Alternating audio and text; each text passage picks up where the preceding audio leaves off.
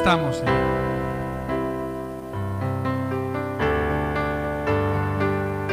Necesitados de ti. ¿Quién está necesitado de Dios? Necesitados de ti, Señor, de tu presencia, de tu mover poderoso en nuestras vidas, Señor. Yo te pido en el nombre de Jesús que prepares el corazón de mis hermanos para que la palabra, Señor, sea eficaz en sus corazones y que puedan llevar mucho fruto, Señor, delante de tu presencia.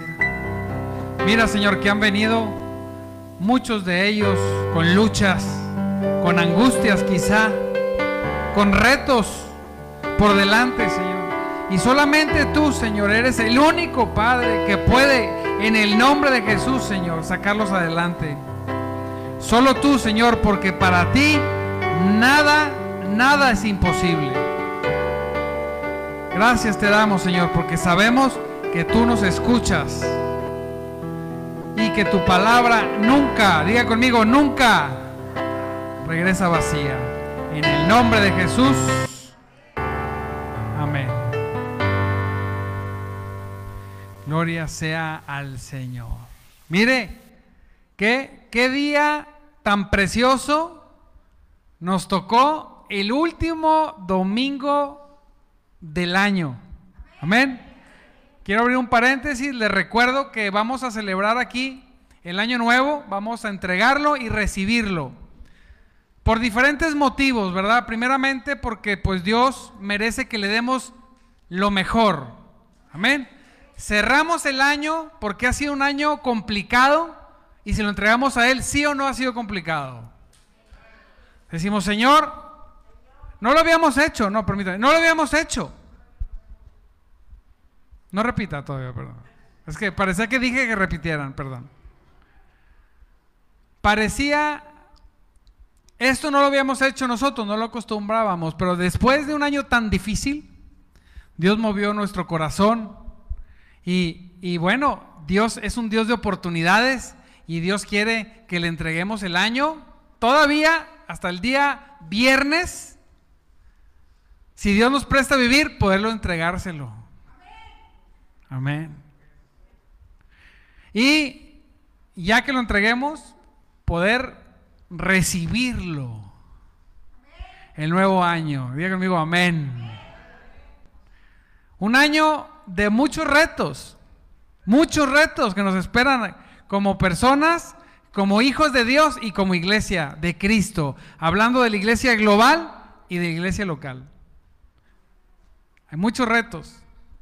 Y yo quiero pedirle que si usted quiere participar, yo sé que muchos salen, otros se quedan, otros no lo tenían pensado, pero aquellos que quieran pasarlo, entregar el año y tienen, tengan la posibilidad este año de hacerla, y ya nos, nos programamos para el próximo para saber que así es. Pero si este año ustedes entregarlo y recibirlo, vaya con la hermana Priscila, voltea a Priscila allá, la hermana Priscila, volteen todos para allá. ¿Quién es la hermana Priscila? La de la batería. Y ella pues se va a poner de acuerdo con ustedes qué es lo que vamos a hacer. Gloria a Dios. A partir de las 9 de la noche podemos llegar el viernes. Quería darle el anuncio ahorita que estamos todos con toda la atención. Cerramos paréntesis y entonces, amado hermano, mira qué precioso día. Yo salí en la mañana y dije, Señor, te luciste. Le voy a decir por qué. Porque en lo personal yo batallo con el frío. No que no me guste, pero batallo. Sufro con el frío. Y, y un día así, soleado, mira, está sudando, con clima, dormimos con clima, cuando nunca en estas fechas. Por mí, digo, Señor, muchos, muchos inviernos como este. Por favor. Gracias. ¿Sí? Se hace todo más complicado con el frío. Algunos salieron de viaje, se reportaron, otros recibieron gente en su casa y no pudieron venir. Pero a veces el frío hace que los que querían venir no vengan. Y un día soleado y caluroso, pues ¿cuál es la excusa, verdad? Aquí estamos. Vamos a darle un aplauso a Cristo porque Él nos regaló un día soleado. Sí, porque resulta que hace calor de lunes a viernes, pero el sábado y domingo hace frío. Así pasa. Señor, de lunes a viernes, friazo. Sábado y domingo, calor. Sin lluvia. Y bueno, pues por ser la última palabra del año, vamos a decir, el último domingo, nos toca insistir en algunas cosas. Mire, la palabra de Dios dice que, que el Señor dio diferentes ministerios. Dice que dio diferentes ministerios, apóstoles, profetas, evangelistas y pastores y maestros, con el objetivo, dice la palabra, de preparar al pueblo de Dios para que lleve a cabo la obra de Dios. Esto lo vemos en Efesios 4:11 al 12.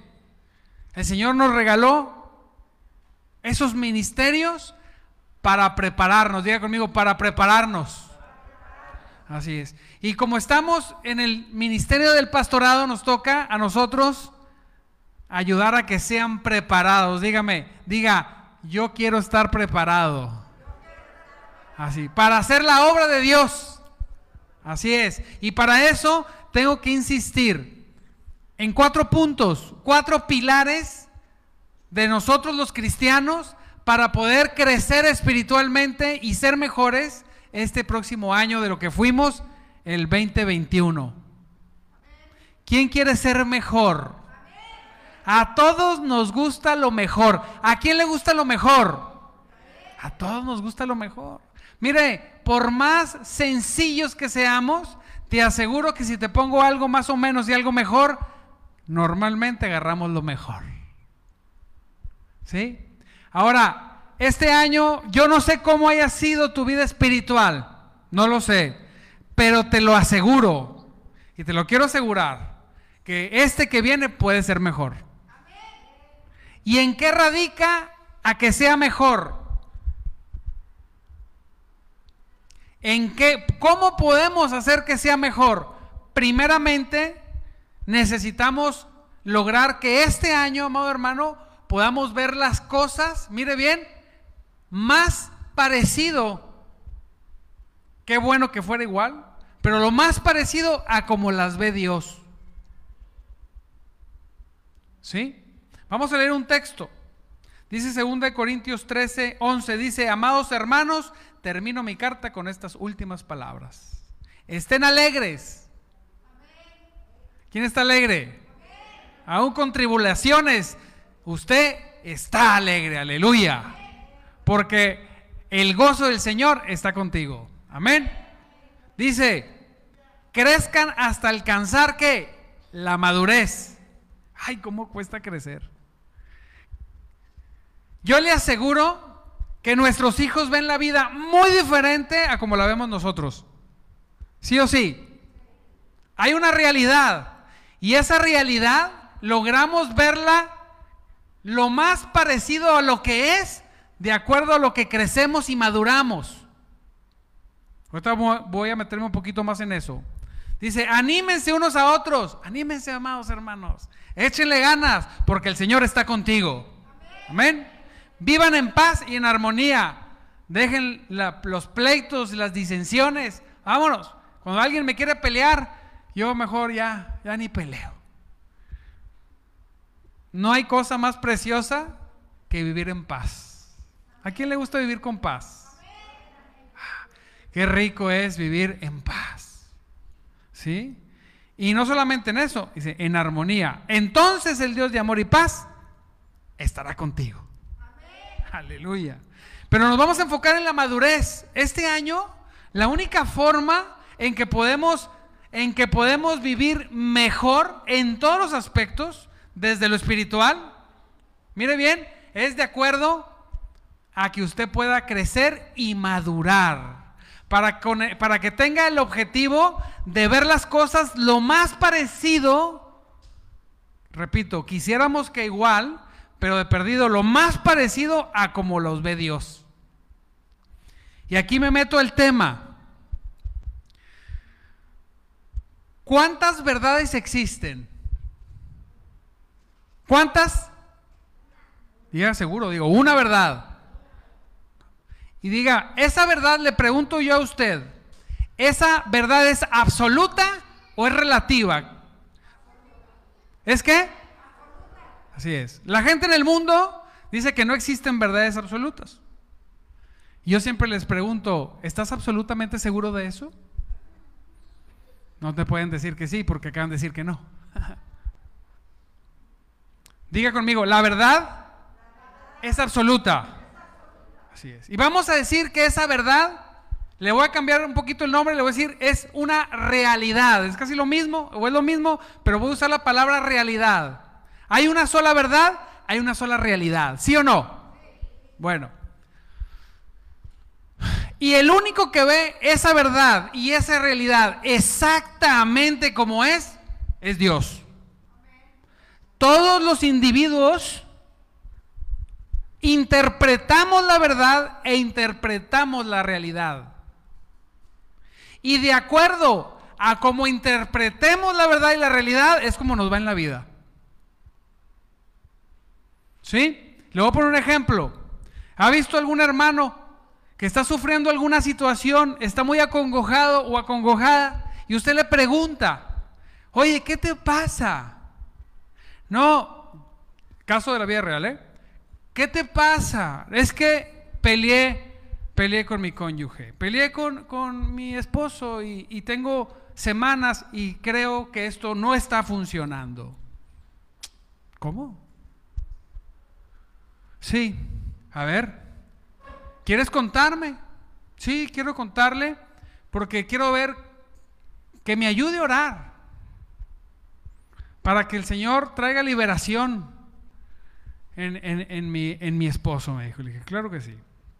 ¿Qué pasó? Mire, resulta que a mí en el baño me gusta poner el jabón, compré una repisita, me gusta ponerlo en la repisita. Una repisita bien bonita que compré.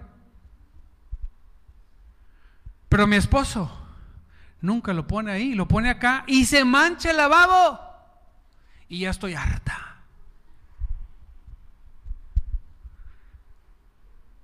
Dije, Santo Cristo. ¿Cuál es la realidad? La realidad es que hay un lavabo y hay un jabón que debiera estar en una repisita, pero se pone en un lado.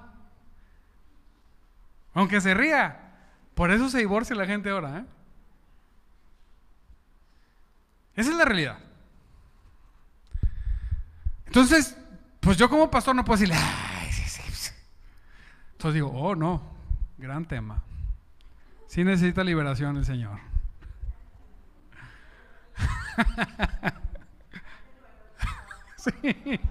Santo Cristo. Pero ella lo interpreta como algo muy negativo. Le molesta. La realidad es, por favor, podría haber no jabón, no lavabo. Pero el hombre lo interpreta como, pues ¿qué tiene? el jabón aquí o allá. Y el pastor dice, mi hermano, ven, ven, ven, ven, La tienes bien regalada. Es nada más poner el jabón ahí y ya la tienes contenta.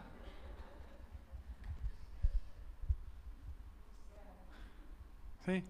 Depende de cómo vemos la realidad. ¿Cómo, ¿Cómo le digo a la señora que cuando eso lo comparo con las situaciones que tengo yo, no en mi matrimonio, sino en mi vida completa, digo, se pueden comer el jabón y no me importa. Si el calzón está dentro o fuera del cesto, me vale. Hay tantas cosas por las que verdaderamente vale la vida, vale la pena invertir tu energía, que eso no importa. Pero hay personas, mire bien, que les importa y se mortifican. Sufren. Es que se metió polvo a la casa, pues quieres vivir una cápsula en el espacio, a lo mejor no se mete. Entonces, eso es para que podamos comprender que cada quien tiene un punto de vista. El esposo, ah, no, pues yo no sé lo que quiere esta chiflada. Y, y la esposa, no, es que la repisa hermosa. Y yo, echa la mano, hombre, ponlo ahí.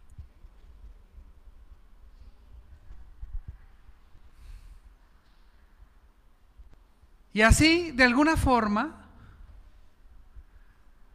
hay una realidad y una verdad Y la única forma de vivir como debemos de vivir y tener esa plenitud que habla la Biblia es poderlo ver, que nuestra interpretación sea lo más ajustado a lo que es lo que vemos. ¿Qué cree que es lo que hace que un hombre, después de una oración, se levante y se vaya al Medio Oriente a predicar a Cristo?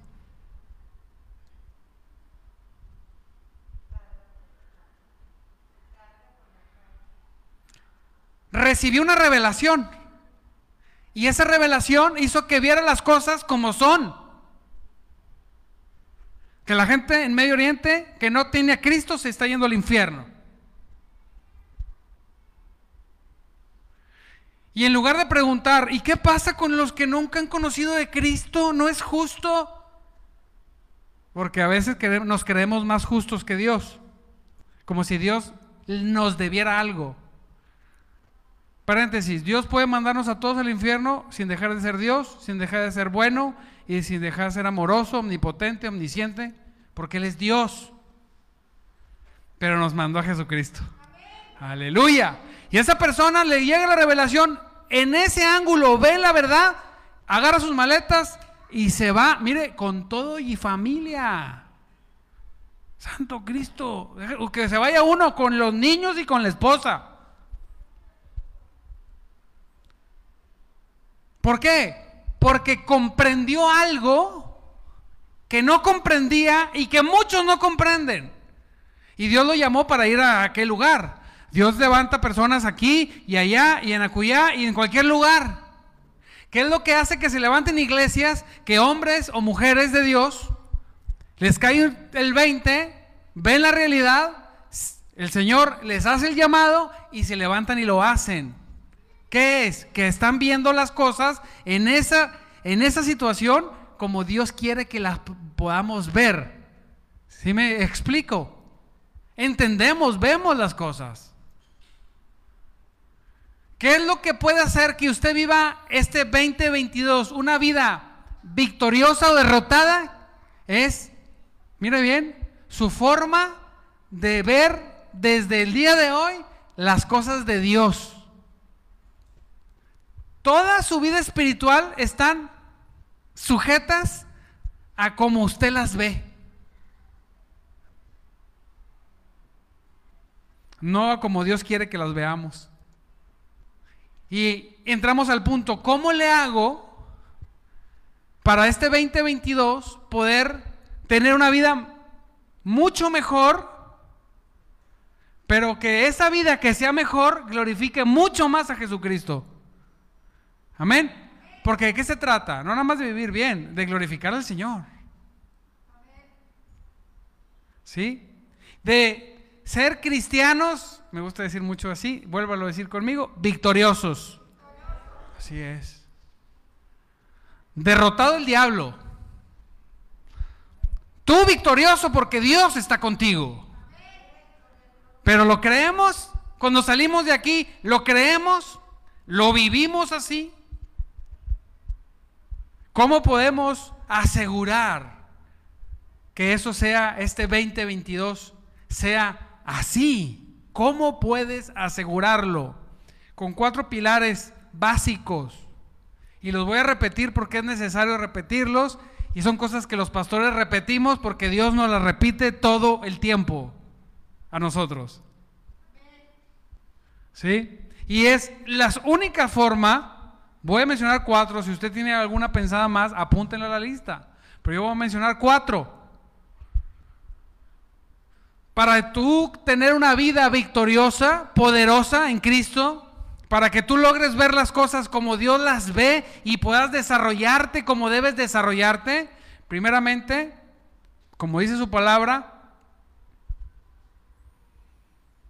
en Mateo 6:33, yo no sé cómo lo hiciste el año pasado o este año que termina, que de este versículo se desprende un principio que dice, busquen el reino de Dios por encima de todas las cosas. sobre todo lo demás y lleven una vida justa y Él les dará todo qué? Todo lo que qué? Fíjate. Este verso lo, lo he leído y lo he estudiado y lo he orado desde que me convertí hasta el día de hoy. Es un principio. Yo no sé cómo lo hiciste el año, este año que termina. Algunos van conociendo a Cristo, otros ya tenemos tiempo. Pero te aseguro que lo puedes hacer mejor. ¿Quién cree que lo puede hacer mejor? O sea, ¿quién? Mire, es que nos encierra, el Señor nos encierra en una situación donde dice, ¿quieres ver las cosas como yo las veo? Para que seas un hombre o una mujer victoriosa. Tienes que ponerme, tienes que buscarme primero sobre todas las cosas. Desgraciadamente, te aseguro que si buscamos hacia el pasado, no en todo sucedió así. Estamos en un proceso. Pero entonces yo estoy consciente del proceso de que necesito llegar a una madurez específica. Por lo tanto, para este 2022, lo que hayas hecho ya no será suficiente. Ya no. ¿Por qué cree? Porque ya pasó. El pasado no lo recuerda ni Cristo lo voy a recordar yo. No me siento mal, ni me siento que me acuso, ni el enemigo de que pudiste. No, ya lo que no se hizo, no se hizo. Pero lo que sí sé es lo que comienzo a hacer hoy para mañana. Es lo único. Y Dios nos da la oportunidad todos los años, todos los días realmente, de volver a empezar. Pero como estamos terminando un año y recibiendo otro, yo llego y digo, Señor, yo no sé si llegue el viernes, espero que sí. Y si llega a terminar el, el 2022, no lo sé. Pero mientras me permitas, yo tengo que hacer las cosas mejor. Yo tengo verdaderamente que iniciar el año haciendo un calendario donde tú seas lo primero.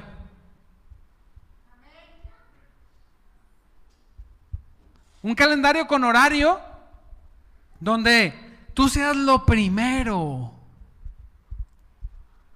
Mire, cuando estaba orando, en la mañana que llegamos, Angelito y un servidor, oraba por cada uno los que mi mente venían, ¿verdad? De la iglesia y Dios muestra cosas. Y estoy orando. digo, Señor, ¿por qué si hemos leído que la gente se está perdiendo, ¿por qué no atendemos a eso? ¿Por qué si lo atendemos, por qué no lo hemos atendido como debiera? Y luego venía en mi diálogo y decía, Señor, bueno, quizás sí lo atiendan. Y luego otra vez venía mi pensamiento y decía, es que si lo atendiéramos, todos nosotros tuviéramos una casa de vida en nuestros hogares. ¿Qué es una casa de vida? Una reunión por semana donde junto no a personas de la iglesia, sino a vecinos, a amigos y conocidos, para hablarle de Cristo. ¿Por qué? Porque la gente se está perdiendo. Pero andamos en el corre-corre. ¿Quién anda en el corre-corre? El trabajo, esto, lo otro, y ven, y regresa, y no sé qué, y andamos, y el tiempo, y se acaba, y el reloj te persigue, plas, plas, plas. El reloj es cruel. Y cuando quieres atender las cosas, te sientes cansado. Ay, yo no puedo ni, no puedo ni, ni, ni siquiera prender la tele. Quiero dormir. Y todos los días así, porque traemos una situación bien tremenda donde tenemos que suplir la familia y trabajar y sacar los sueños adelante, pero dice la palabra que si yo lo pongo a él primero, él suplirá o dará todo lo que necesitas. Pero entonces, Nos enfocamos en el afán en lugar de enfocarnos en su obra. No estoy diciendo con esto que deje de hacer su trabajo. Estoy diciendo que este nuevo año usted tiene que decir, a ver, ¿cómo va a ser mis días y cómo van a ser mis semanas y cómo van a ser mis meses? Yo tengo que darle a Dios la prioridad. Sí o sí. A la medida que yo haga eso, con este pilar, digamos, es como, es como, no, esto es un, no, no, no le estoy diciendo que así es, es una alegoría para que usted lo entienda, es como si se quitara una capa y usted, cuando va al oculista, le dicen, ¿qué ve? No veo nada, todo borroso, ¿va? Y luego le hacen clic, clic, y luego, ¿ahí ve mejor? No, todo borroso, clic, clic, más o menos, clic, ahí veo, ¿sí o no? Hasta que ve. Visión 2020, ¿o cuál es? ¿Qué dicen que es? Perfecta, de águila. Mientras que yo no desee y ponga a Dios primero que todas las cosas, no puedo ver las cosas como Dios quiere. ¿Para qué? Si no lo quiero hacer. Entonces, tenemos este año, toda esta semana, para orar y decirle, Señor, primeramente, gracias. Ha sido bueno, ¿no? más que bueno.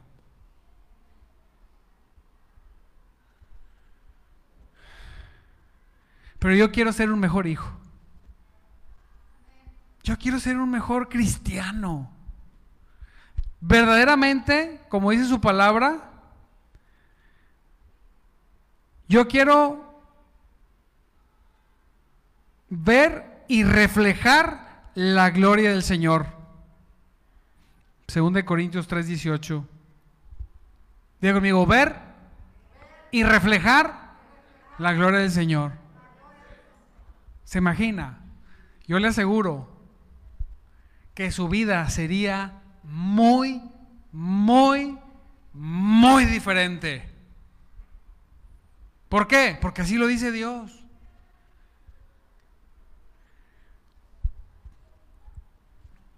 Dios tiene la capacidad de hacer y de darle lo que usted no puede lograr con sus capacidades, sino con su fe.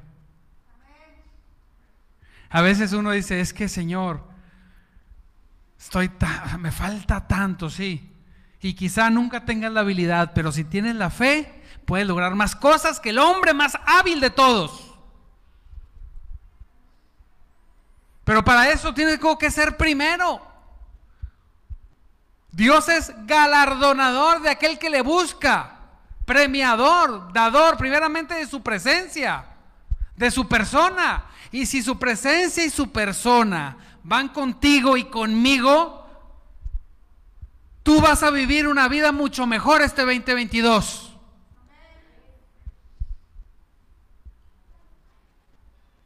Pero ahí está el reto. Ahí está la situación, que lo leemos y decimos, ¿qué voy a hacer? ¿Voy a seguir viviendo? ¿Voy a hacer otro año igual? No puede ser. Las empresas, amado hermano, las empresas del mundo tienen un concepto que se llama mejora continua. Todo el tiempo están buscando cómo mejorar. ¿Cómo es posible que nosotros en Cristo no adoptemos ese concepto de aquí que dice que vamos de gloria en gloria. Siendo mejores, creciendo, madurando, buscando y orando a Dios diciendo, Señor, yo quiero ver las cosas como tú las ves. Yo quiero ver, Señor, la necesidad de la gente como tú la ves. Yo quiero ver el pecado, Señor, como tú la ves. Yo quiero ver la santidad, Señor, como tú la ves. Yo quiero ver el evangelismo como tú lo ves. Yo quiero ver las cosas, Señor, como tú las ves. Diga conmigo, yo voy a poner a Dios primero que todo.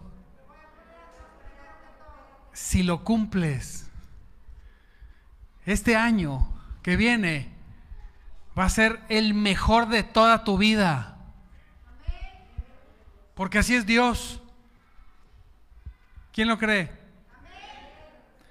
Dos.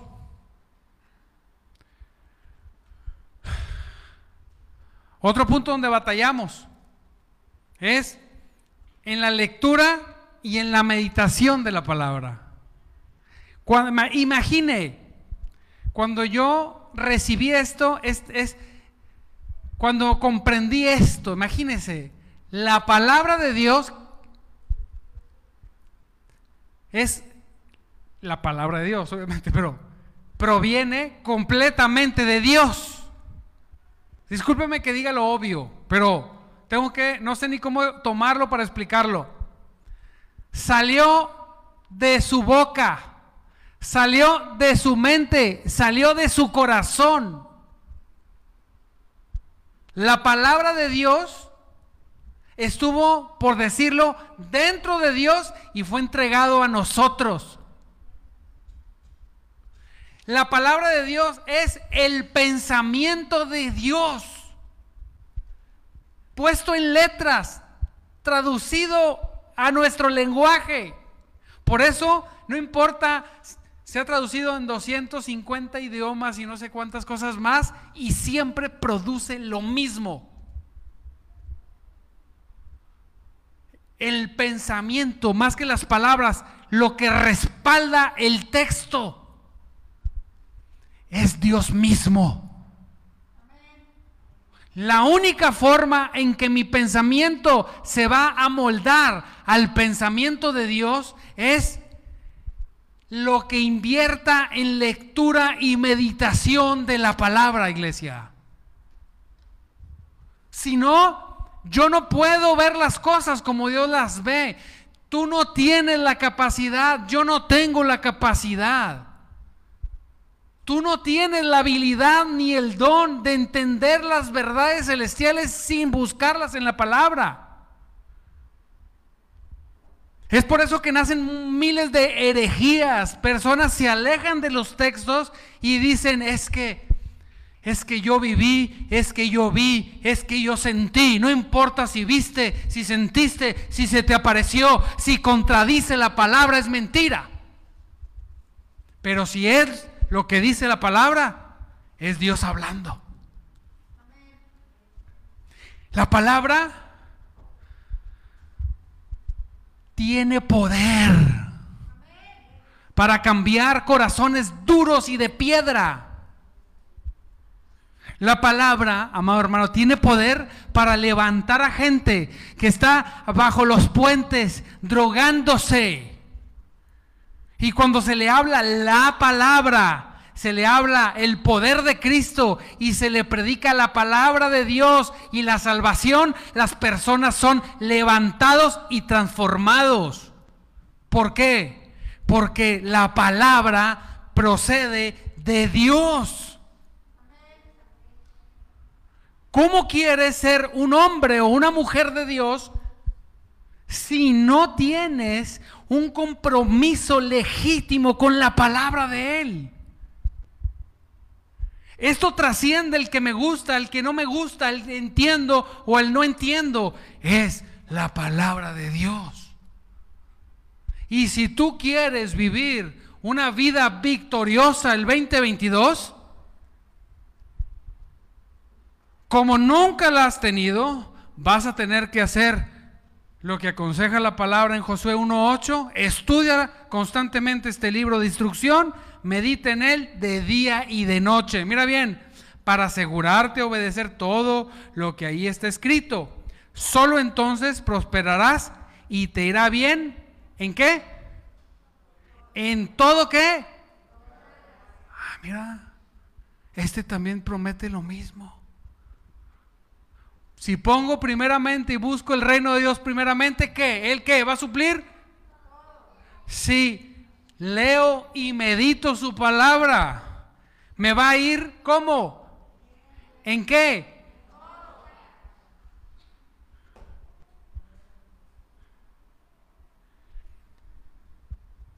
Claro que vas a tener luchas. Mire, ¿cómo modifico mi mente?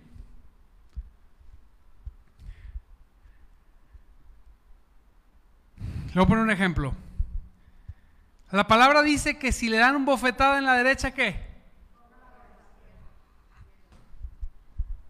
esa es la realidad como Dios la ve. La mayoría, y conozco gente bien espiritual que dice, no, pero es bien difícil, pastor. Ah, no, sí. Yo me dan ganas de regresársela cuando me dan. Pero la realidad es ¿cuál? Esa es la realidad. Entonces, ¿cómo hago yo para ver esa realidad y cuando me digan, cuando esté sufriendo algo y que me digan, hay que poner la otra, sí, sí es cierto, hay que ponerla, así dice Dios. ¿Qué? Así dice Dios. Esa es la verdad, esa es la realidad. Y no la veo ya como la veía yo, decir, qué injusto, qué injusto. Ponerla, si me hizo, me la paga. Así la vemos los hombres.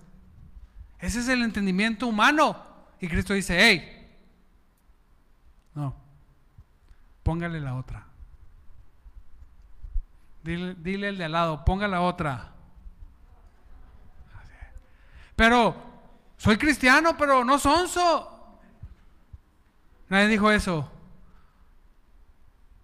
Seríamos sonsos si nos defendiéramos. Porque tu defensa contra las cosas o las personas nunca se va a comparar contra la defensa, con la defensa de Dios por sus hijos. Así es. Otra, al que te pida qué.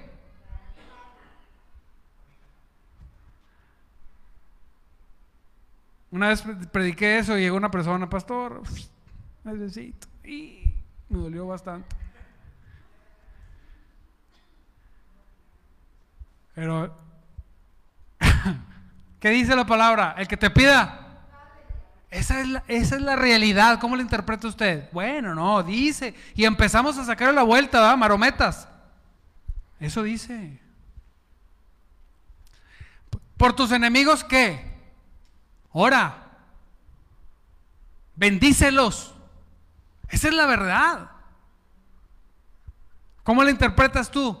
¿Cómo la interpretamos? No, bueno, pero la típica, somos humanos.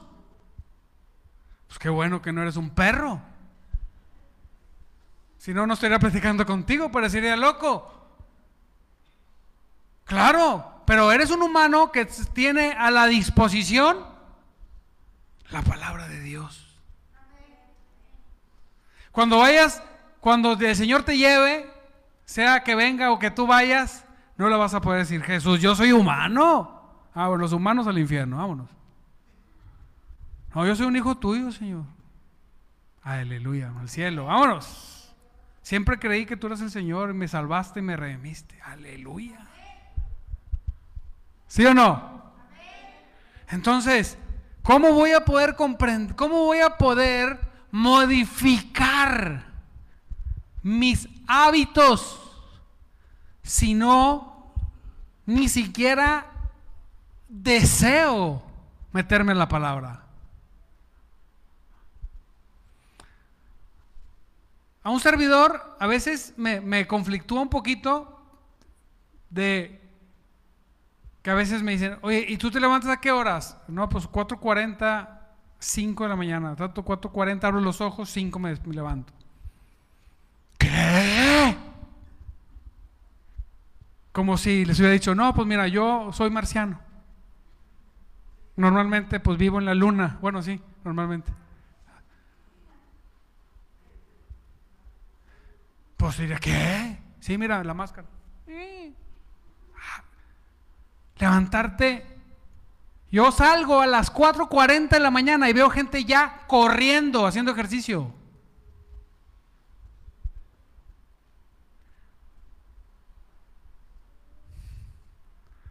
Las mañanas, no sé qué versión tengas tú, pero para mí las mañanas son de Cristo.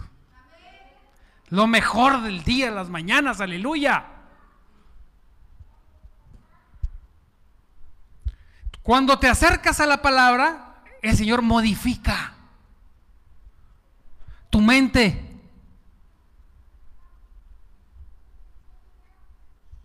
Purifica tu espíritu, te limpia. Comprendes, comienzas a ver las cosas y comienzas a actuar diferente. Y la gente te va a empezar a decir, no, es que estás loco, es que tú estás loca.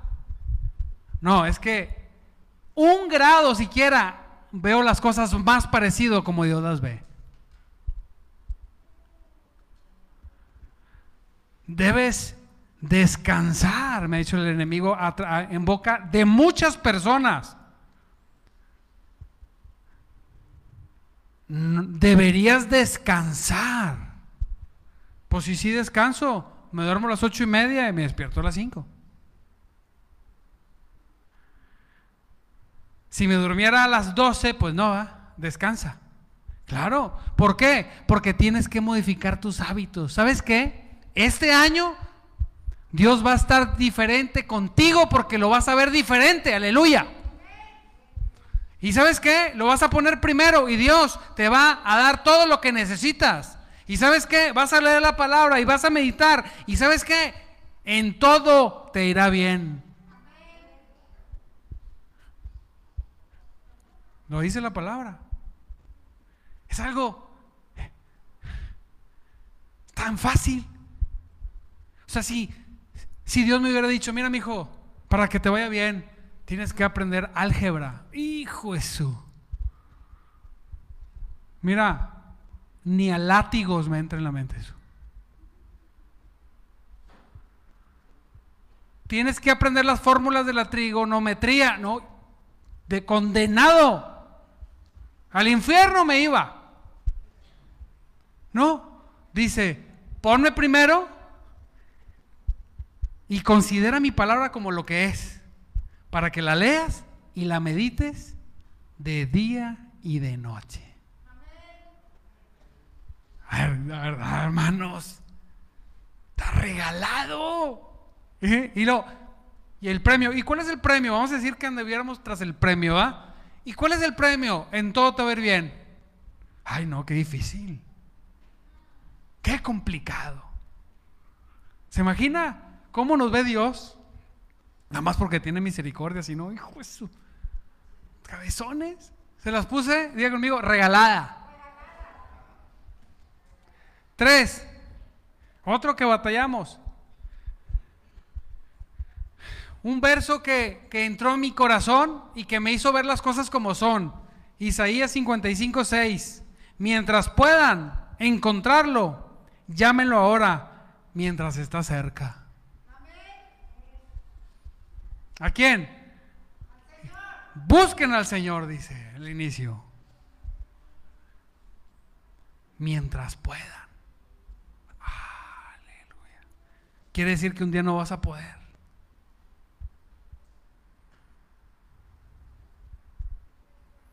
Llámenlo ahora mientras está cerca. Dice Efesios 6, 18, oren en el Espíritu en todo momento y en toda ocasión. ¿En qué? ¿En todo qué? ¿Y qué? Van tres cosas. Buscarlo primero, ponerlo primero y buscar primeramente su reino.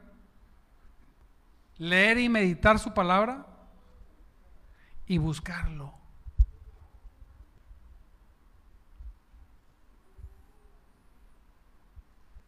Una vez estaba en una plática con un hermano que quizá esté viendo.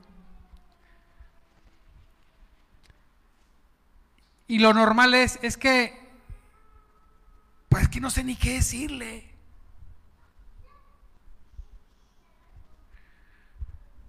Con Dios, las palabras, cuando estamos con Él, buscar a Dios es más allá que hablar con Dios. Le dije, yo también a veces no sé qué decirle. ¿Y sabes qué hago? Pongo un canto, reclino un poquito mi asiento, subo los piecitos en una cosita que tengo ahí y empiezo a cantarle. Nada más. Nada más. Y luego vinca otro canto y le canto otro y le canto otro. Y a veces le pongo que repita la cosa ahí, en un aparatito que se llama Alexa y le dices cosas y te hace caso. Que repite el canto eso. Y repite el canto y repite el canto y repite el canto. Y a veces se lo canto hasta 15, 20 veces. El mismo canto en lágrimas y en adoración. Y no dije nada. Señor, dame que tú y que por qué y que no entiendo, ¿no? Y ahí, ahí en el canto, ahí en la disposición, ahí en el tiempo que le brindé a Cristo, de repente ¡ah! empiezo a comprender cosas que leí tiempo atrás. Empieza la mente como si Cristo agarrara y dijera, clic, otro grado, para que, para que veas las cosas un poquito más como las veo yo, clic, y, y aleluya. A veces le digo muchas cosas, pero tengo que admitirlo que el 90% de mi encuentro con Dios es a través de solo cantarle.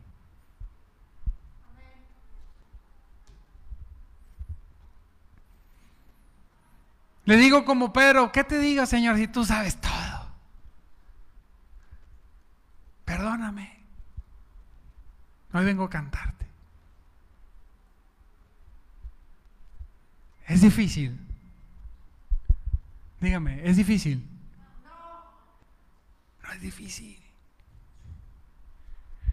Es un regalo de Dios poderle buscar mientras pueda ser encontrado.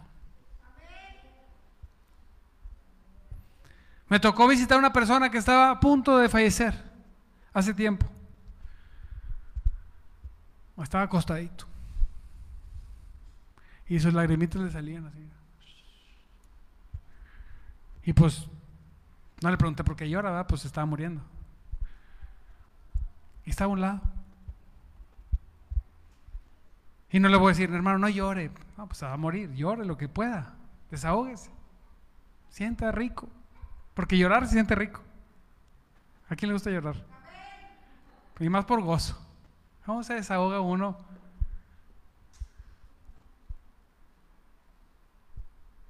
Y abrió los ojitos. Y volteó así con los ojitos, no volteó la cabeza, no volteó a ver así. Lo único que me pesa es que tuve mucho tiempo de buscar a Dios y no lo busqué hasta ahora. Gloria a Dios que lo buscaste ahorita. Gloria a Dios que te arrepientes. Y gloria a Dios que le recibes. Sí. Pero sé que mi vida hubiera sido muy diferente si le hubiera buscado mientras podía encontrarlo.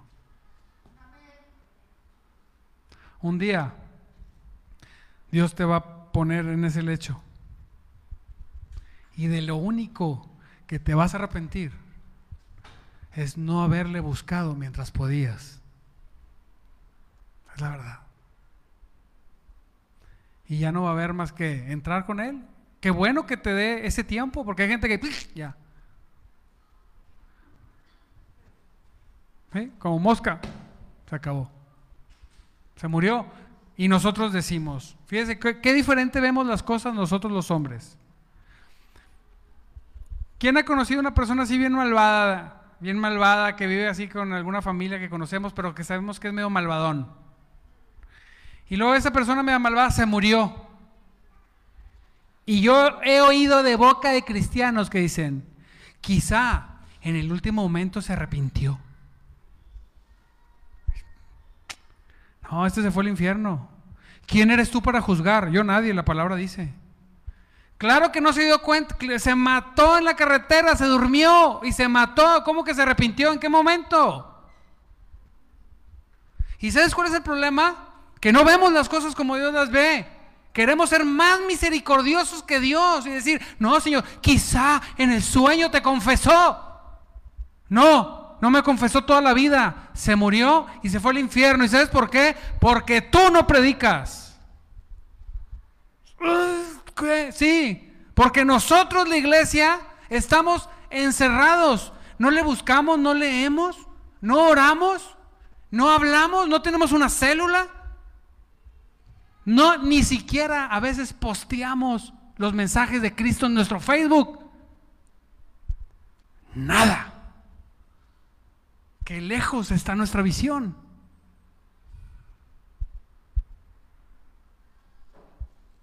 Así que diga conmigo, le voy a buscar mientras que pueda. Cada vez que me levanto, abro los ojos, digo, ay, aleluya, gracias Señor, porque, porque despertamos. Porque despertar, decimos, Dios ya no hace milagros, pues despertar es un milagro. El Dios que abrió el mar, el Dios que detuvo el sol, el Dios que hizo toda la creación, el Dios que mandó a Cristo a, morir por nosotros y, y lo levantó de los muertos, todos los días hace un milagro increíble en tu vida que es que despiertes una vez más. Y que cuando le busques desde temprano, abras tus ojos, ores, le busques, lo alabes, que si te mueres en la tarde, digas, ah, estuve con Cristo en la mañana.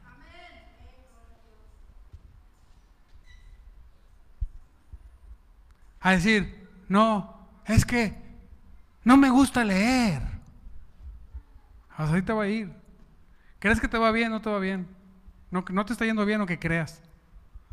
Es que yo no tengo tiempo de orar, no te está yendo bien o que creas.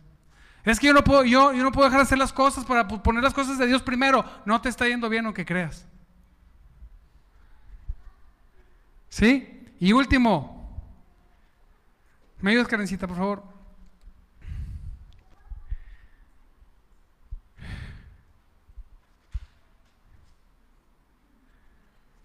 Dios, dice la palabra, nos ha dado la tarea de reconciliar a la gente con Él.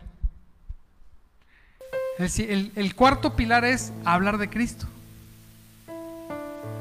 Pero ¿sabes por qué no, no, no hablamos de Cristo? Porque no lo ponemos primero, no leemos la palabra, no oramos y si lo hacemos, lo puedes hacer mejor.